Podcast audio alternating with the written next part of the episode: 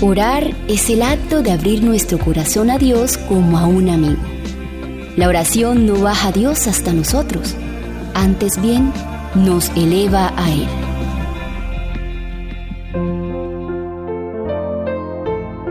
Cuanto menos deseos sintamos, más debemos orar. Oremos mucho más cuanto menos sintamos la inclinación de tener comunicación con Jesús. Si así lo hacemos, quebraremos las trampas de Satanás, desaparecerán las nubes de oscuridad y gozaremos de la dulce presencia de Jesús.